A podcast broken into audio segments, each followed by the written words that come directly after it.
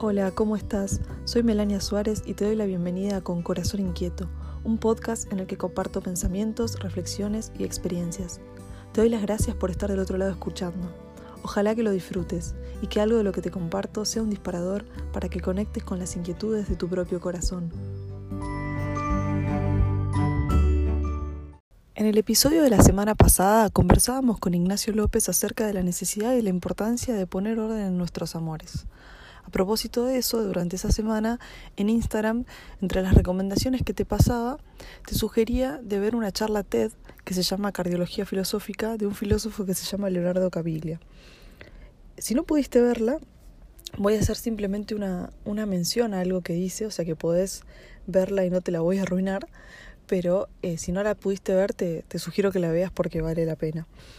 En esta charla nos dice Cabilia que muchas veces sucede que nosotros herimos en nuestros vínculos a los demás, eh, no por falta de amor, sino por falta de atención.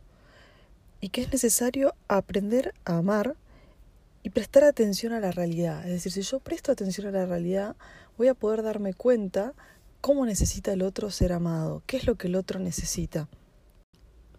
Dice además que generalmente el problema que solemos tener en nuestros vínculos no pasa por un tema de cantidad, ¿no? Es decir, por si amamos mucho o si amamos poco, sino que por lo general el problema de fondo suele ser que amamos mal. Esta idea de la importancia de aprender a amar y cómo muchas veces tenemos tantos problemas por, por amar mal, me llevó a pensar, eh, a recordar un libro que leí hace un par de años, de esos libros que te marcan y que te encantan y que siempre me la paso recomendándolo a distintas personas y que hoy te quiero hablar de ese libro y de esta teoría que a mí eh, me ayudó muchísimo y fue una gran luz en mi vida y espero que a vos también. Hace cinco años yo me estaba por ir de vacaciones y mi hermano Fran me cuenta que acababa de leer un libro que le había encantado. Y me dice, no sabes, leí este libro, yo creo que a vos te va a gustar y, y me contó más o menos de qué hablaba. Ya con lo que me contó le dije, sí, me reinteresa, préstamelo. Le dije, préstamelo que me voy de vacaciones y, lo quiero leer. Y de hecho, ese libro es el que estoy leyendo, viste, en la, en la foto eh, de perfil de este podcast, que estoy sentada eh, leyendo a orillas del Nahuel Huapi en Bariloche. Bueno, estoy leyendo ese libro que se llama Los cinco lenguajes del amor. Así como Caviglia decía que el problema de fondo en los vínculos no pasaba tanto por amar poco o mucho, sino por amar mal, de la misma manera, el autor de este libro, Los cinco lenguajes del amor, que se llama Gary Chapman, que es un consejero matrimonial estadounidense, dice que el problema en nuestros vínculos no pasa porque falte amor o porque no amemos al otro, sino porque no sabemos comunicarle al otro el amor en su lenguaje. Es decir, él dice que todos tenemos distintos lenguajes del amor y que por lo general nosotros tendemos a hablar y a expresar y comunicar el amor en nuestro propio lenguaje. Y pero si no sabemos transmitírselo al otro en su lenguaje, el mensaje no le va a llegar. ¿Cómo explica esto? De un ejemplo muy básico y muy sencillo. Pensemos que todos nosotros nacimos en una familia, en una cultura, en un país donde nos fue dada una lengua madre. Todos tenemos esa lengua madre o lengua primaria eh, en la cual nos sentimos cómodos. ¿sí? En nuestro caso diríamos que es el español, el castellano y seguramente tengamos una, una lengua secundaria, ¿no? que puede ser el inglés, el francés o el idioma que hayamos aprendido. Ahora bien, dice Chapman, si yo hablo mi lengua primaria, que en este caso es el español, me encuentro con alguien que solo habla su lengua primaria, que supongamos que sea el chino, y él no sabe español y yo no sé chino, vamos a poder comunicarnos seguramente de alguna forma, ¿no? A través de señas o ciertos eh, gestos universales pero la comunicación que podamos tener, lo que podamos hacernos comprender el uno al otro va a ser muy limitado. No sería igual si habláramos el mismo lenguaje. Entonces, de la misma manera, algo que decimos así, dice, sí, claro, lo entiendo, ¿no? Es obvio, ¿no? Si yo hablo español el otro chino, no nos vamos a entender.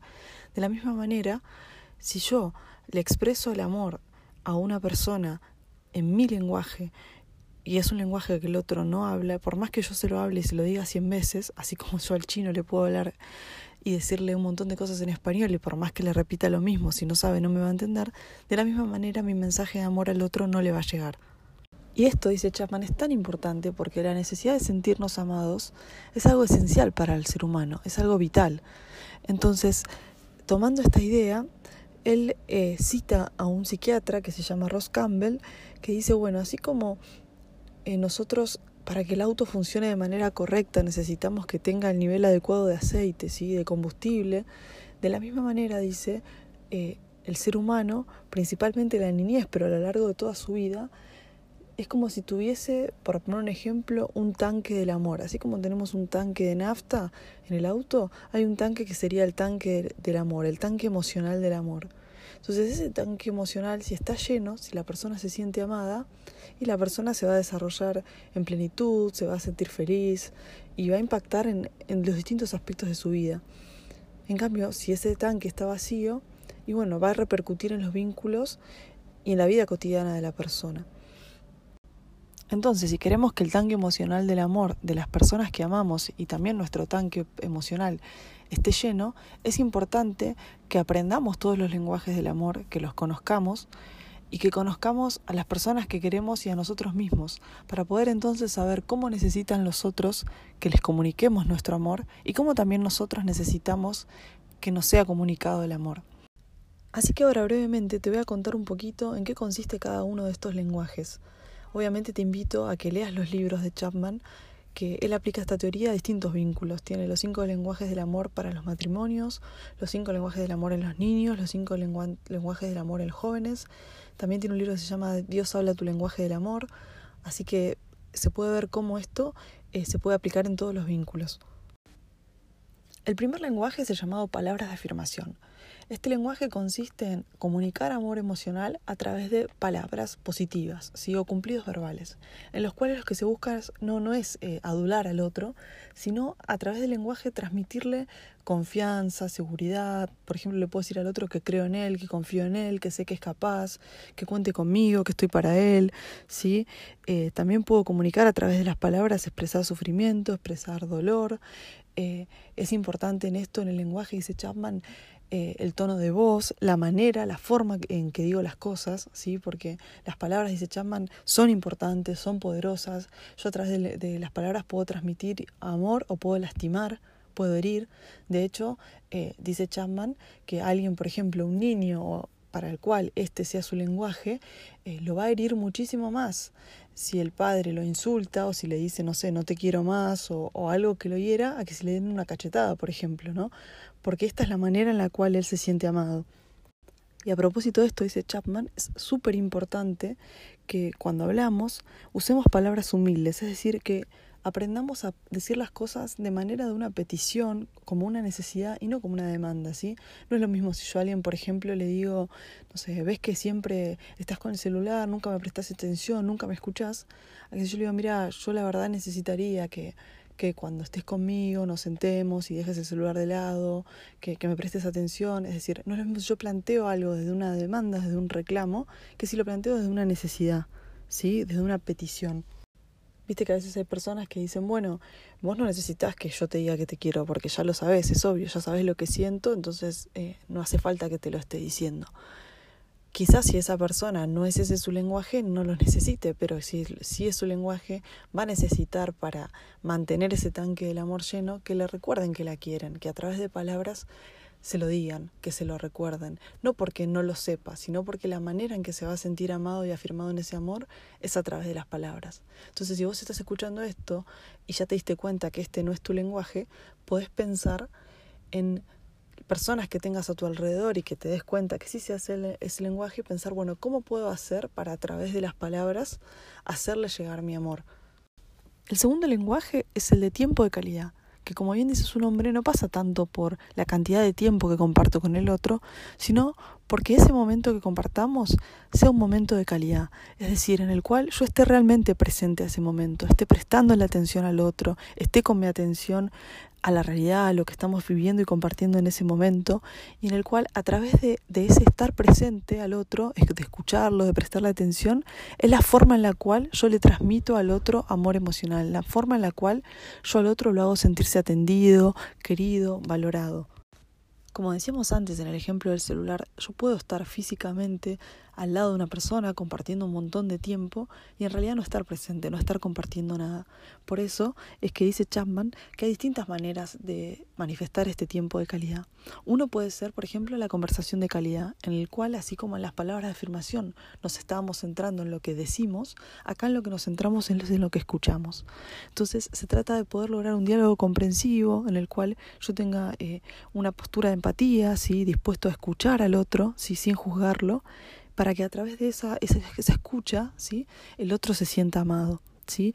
Eh, y, es importante cómo manifiesto estar presente. Bueno, a través del contacto visual, de escuchar sin interrumpir, de estar disponible. Si escuchar sin interrumpir, no, no porque sea un monólogo, ¿no? Sino por decir, bueno, escucho al otro y cuando el otro terminó de decirme lo que quiere decir, yo sin juzgarlo le hago mi devolución y estoy presente de esa forma. Por eso dice Chapman que es tan importante que aprendamos a conversar. Otra forma es, no necesariamente tiene que ser que nos sentemos a charlar, sino también lo que él llama las actividades de calidad, que es decir, eh, hacer algo juntos que sea una excusa para compartir un momento juntos. Eh, que puede ser, por ejemplo, salir a caminar, salir a correr, salir a andar en bici, ir, a eh, ir al cine, ir a tomar un café, lo que sea, ¿sí? Como se ven todos estos ejemplos, eh, pueden aplicarse a los distintos vínculos, ¿sí? Eh, tanto en el amor romántico como en la amistad, como en relaciones entre padres e hijos, entre hermanos, ¿sí? Entonces, de nuevo, lo que se busca en este lenguaje es, a través de un momento en el cual yo esté realmente con mi atención al otro, enfocado, pueda comunicarle mi amor a través de mi estar presente.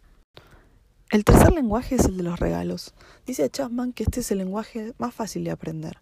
Pero a su vez es importante una aclaración. Cuando hablamos de regalos, no pasa por una cuestión materialista o consumista o decir, ah, bueno, soluciono todo comprando algo. No sé, como no puedo pasar tiempo con la persona o, o la manera de pedir perdón o la manera de compensar otras cosas, voy, le compro un regalo y ya está, y mientras más caro mejor. No, no pasa por eso. Lo que dice Chapman es que el regalo es un símbolo visual del amor. ¿Qué significa para una persona cuyo lenguaje es, son los regalos? Significa, esa persona estaba pensando en mí, vio esto y se acordó de mí. Entonces, no pasa por algo necesariamente material, es decir, dice los regalos no necesariamente se compran, sino que también los regalos pueden encontrarse o pueden hacerse. ¿A qué se refiere con encontrarse? Y, por ejemplo, no sé, suponete que estás de vacaciones y vas caminando por, por la playa y encontrás eh, en unos caracoles y los juntas y después se los regalas a alguien que sabes que le gustan los caracoles, ahí estás regalándole algo que encontraste, o una flor que encontraste, o no sé, a veces puede ser unas piedras o lo que sea, no sé. Pero algo que te hizo acordar a la persona. También pueden hacerse como algo que sea manual, una tarjeta, una artesanía, o incluso cocinar algo, hacer una torta, por ejemplo. Hay miles de formas, dice Chapman, de ser creativos. Quizás mientras estás escuchando esto, decís la verdad no me siento para nada identificado, no es mi lenguaje los regalos, no soy hacer regalos, no me llaman la atención, no les presto atención tampoco cuando me los hacen. Pero quizás te estás dando cuenta que alguien muy cercano a vos, alguien que querés mucho, sí es su lenguaje, ¿no? Porque si ah, mira, tal persona siempre es súper detallista, súper atenta, siempre, no sé, está, me regala como, no sé, puede ser un caramelo, un chocolatín, lo que sea, pero siempre tiene algún gesto de regalarme algo, algo visual, como dice Chapman. Bueno, quizás puedo pensar cómo puedo hacer para alimentar el vínculo con esa persona importante para mí eh, a través de los regalos. El cuarto lenguaje se llama actos de servicio y consiste en expresar el amor emocional a través de servicio. Es decir, no pasa por ser una especie de esclavo del otro que estoy a, a su disposición para hacer lo que él quiera, sino en estar atento para, a través de pequeñas cosas cotidianas que para la otra persona significan un montón, expresar mi amor. Hay miles de formas de hablar este lenguaje en la vida cotidiana. Puede ser, por ejemplo, diciendo, bueno, yo preparo la comida, yo lavo los platos, deja que yo preparo el desayuno, eh, yo te paso a buscar, yo voy a llevar esto, yo voy a hacer las compras, yo corto el pasto, deja que yo le hago el auto, o que yo voy a cargar nafta, yo paso la aspiradora, o deja que esto lo hago yo, no sé, lo que sea, ¿no? Pero hay miles de formas de que quizás para alguien cuyo lenguaje no sean los actos de servicio, diga, la verdad para mí me parece una pavada, preferiría, si, no sé, suponete que estás escuchando esto y decís, no sé, mi lenguaje los regalos, la verdad que para mí no significa nada que me digan, deja que yo corto el pasto. Pero quizás para una persona que este sea su lenguaje va a significar un montón y va a ser la manera en la que más se sienta amada. Quizás para este tipo de personas, por ejemplo, sea como esas personas que yo te decía el primer ejemplo, que diga, mira, no necesitas que te diga que te quiero porque ya sabes que te quiero ¿sí? ¿Viste como esa frase que dice hechos no palabras? Bueno, estas personas necesitan, se sienten amadas de esta manera. Es decir, se sienten amadas cuando los otros les comunican el amor haciendo algo por ellos. Y de nuevo, como decía recién, no pasa por una especie de ser esclavo, eh, ah, lo tengo al otro y, para que haga lo que yo quiero, no. Sino que la manera en que se siente amado, es decir, así como en el regalo, el otro siente que en eso visual es una expresión de que el otro pensó en él, en los actos de servicio, la persona siente que al ayudarlo en esta tarea, eh, es la manera en la que se siente amada. Es decir, el otro está pensando en mí y me lo manifiesta eh, haciendo esto por mí. Finalmente, el quinto lenguaje se llama toque físico, que consiste en comunicar amor emocional a través del contacto físico, que puede ser un abrazo, una caricia, un beso, una palmadita. Y dice Chapman, bueno, lo desarrolla en el libro de los cinco lenguajes para los matrimonios en la intimidad sexual. Dice además que en el caso de los niños, muchas investigaciones eh, manifestaron, dieron a conocer que los chicos que son más abrazados, más besados, cargados, desarrollan una vida emocional más saludable. Dice que es importantísimo el tema del abrazo, ¿no? De hecho dice que el abrazo es algo en lo cual prácticamente todos los seres humanos podríamos decir que en los momentos de crisis tendemos eh, de una manera instintiva a abrazarnos.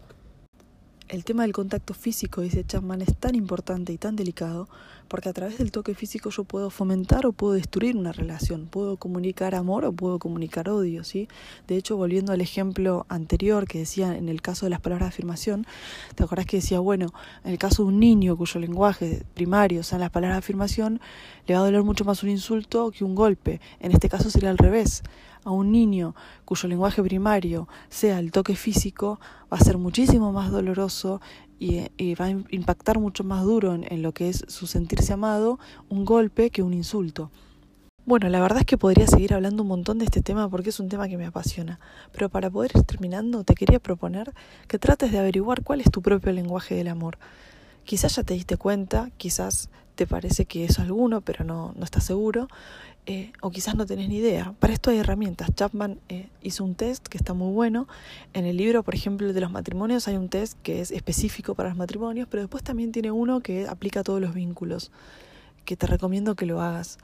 Eh, también, por ejemplo, lo podés hacer que lo hagan la gente que, no sé, tus vínculos más queridos. Por ejemplo, yo cuando volví de esas vacaciones, que al final en las vacaciones te cuento, empecé leyéndolo solo al libro y lo terminé leyendo con mi marido y nos hizo muy bien. Eh, cuando volví y hablé con mi hermano, cuando nos juntamos con mi familia hicimos todos el test con mis papás y con mis hermanos. Y por ejemplo, la verdad es que me llevé una sorpresa, porque con algunos más o menos me imaginaba cuál era su lenguaje primario, pero con otros me llevé una sorpresa. De hecho, por ejemplo, te cuento que una vez estaba en un, en un, en un taller en un colegio hablando sobre este tema y una alumna me dijo algo que no necesitó hacer el test de su familia, pero ya con lo que estábamos viendo se dio cuenta de algo que le sirvió mucho eh, para su vida y que me dijo, profe, ¿sabes que me estoy dando cuenta? Que mi papá su lenguaje son los actos de servicio.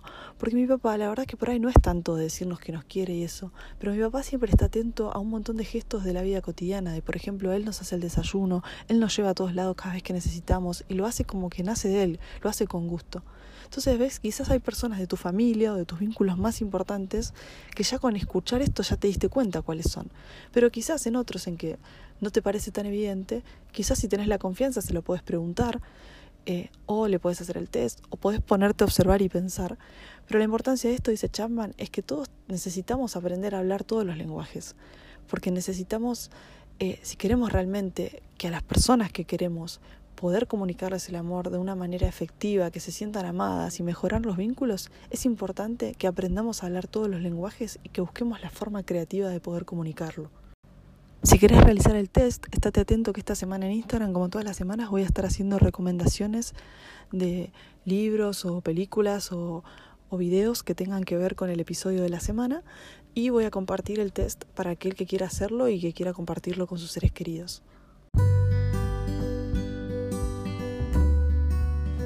Nuevamente te doy las gracias por haberte tomado estos minutos para escuchar este podcast. Ojalá lo hayas disfrutado. Te espero en el próximo episodio.